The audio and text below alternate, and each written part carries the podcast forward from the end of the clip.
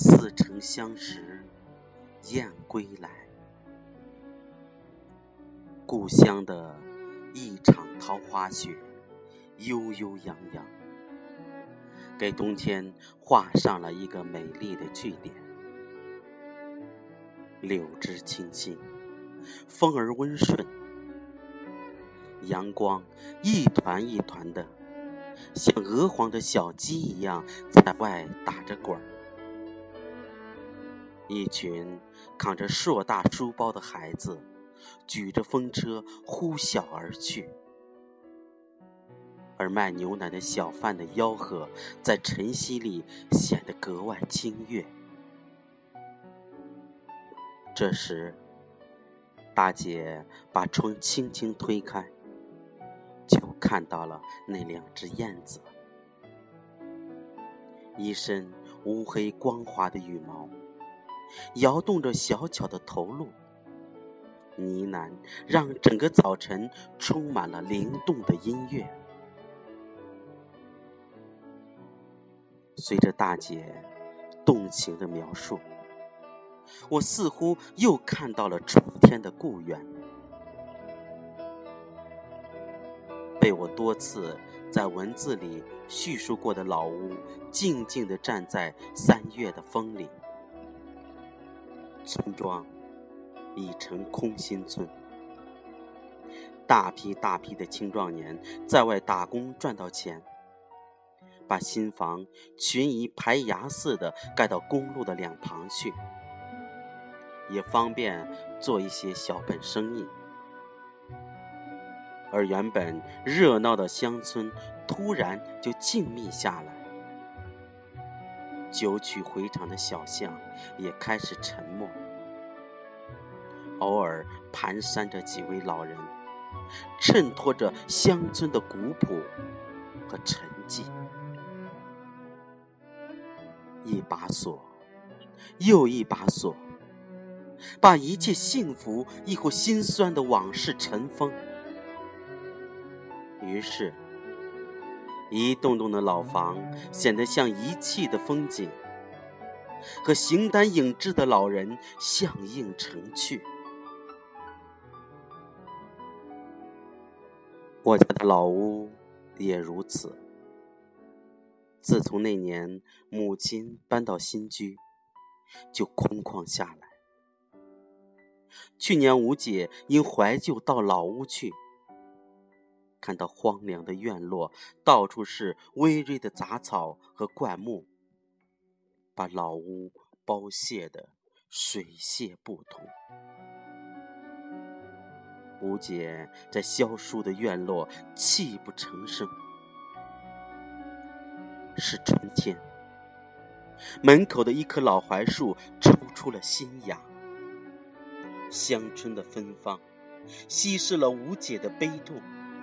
就在那时，吴姐看见了一只燕子。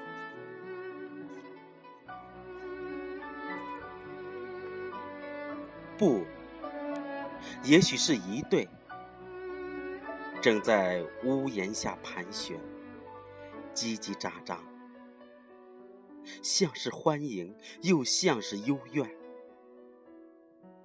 多少年后，我们都已遗忘了在老家的屋檐下一直都住着的两只美丽的燕子，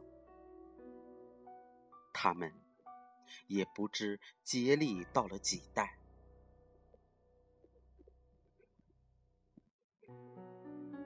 当吴姐发现房檐下那依然精致的燕巢后，喜出望外。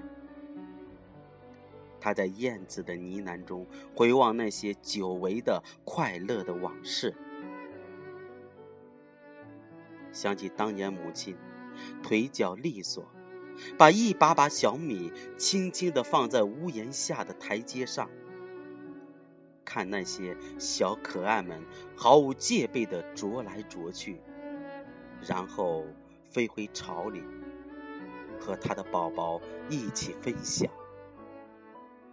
有时，我和小伙伴放学回家，看到电线杆上绅士一样站成一排的燕子，我甚至能敏感的说出，那是我们家的那一对。多少年后，我们都从老家搬离，各自有了自己的家。但燕子却年复一年，每逢春天都会飞回我们已遗弃的家园，悠然自得地享受着北方春天的温暖和富足。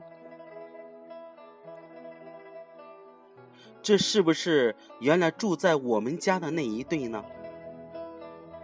大姐欣喜地说：“在燕子的歌唱里。”记得那时，娘浑浊的眼仿佛一下就亮堂很多。她对大姐说：“粉，去拿点小米，多撒些，喂一喂。”那年，母亲八十岁了，依然保留着一贯的善念。他总是无限慈祥地坐在贴着大红寿字的床头一角。